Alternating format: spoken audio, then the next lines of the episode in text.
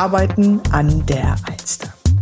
Der Podcast, in dem du erfährst, was dich erwartet, wenn du Teil des Teams bei der Podcast-Agentur an der Alster in Hamburg wirst.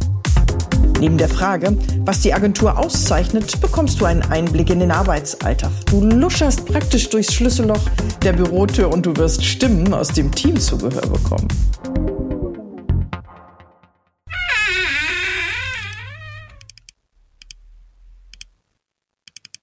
Hi, kommt rein. Heute nehme ich euch mit in einen typischen Tag bei der Podcast-Agentur Alster. Wir als Team nicht unbedingt, aber zumindest unsere Beruflichen sind nahe am Wasser gebaut. Der Sitz der Agentur ist beim ehemaligen Büro auf der rechten Seite der Alster im Stadtteil St. Georg. Das neue Büro befindet sich jetzt am Roter Baum, nahe des Wassers und auf der linken Seite der Alster.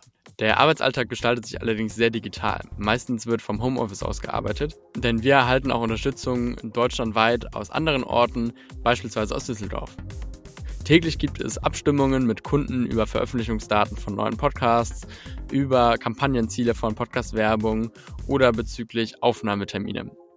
Denn teilweise nehmen wir auch vor Ort beim Kunden auf.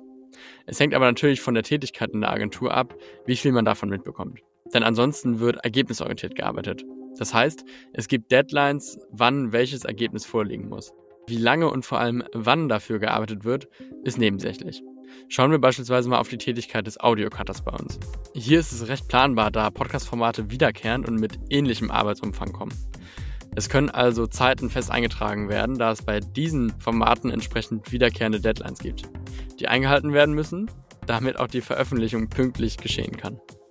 Und dennoch kommen immer mal wieder neue Situationen, wo es spontane Änderungen bedarf, neue Aufnahmen ungeplant angegangen werden müssen oder auch mal etwas ausfällt. Ich denke, das ist eine gute Mischung, mit der man umgehen kann, denn was bleibt, ist trotzdem viel Flexibilität. Schauen wir nun mal auf die Seite der Konzeption. Hier stehen natürlich viele Calls an, das ist ganz klar.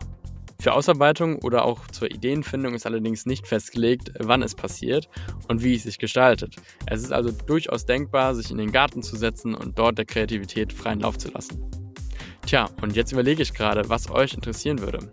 Was ihr gerne machen könnt, ist mir bei LinkedIn zu schreiben. Dort findet ihr mich unter David Heiderich und dort beantworte ich gerne eure Fragen. Eben zum Beispiel zum Thema Arbeitsalltag, aber auch gerne themenübergreifend. Und die nächste Folge steht unter dem Titel Die Geschäftsführung stellt sich vor. Hier werde ich ein wenig ausholen, mit wem ihr es eigentlich zu tun habt. Denn aufgrund der kleinen Größe der Agentur werdet ihr auch definitiv viel mit mir zu tun haben.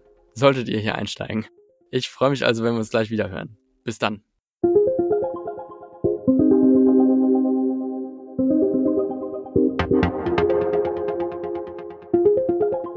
Das war's schon mit dieser Folge. Danke fürs Zuhören. Nachdem du jetzt von uns gehört hast, freuen wir uns, von dir zu hören. Alle weiteren Infos findest du in den Show Notes. Wir freuen uns auf dich. Bis dann!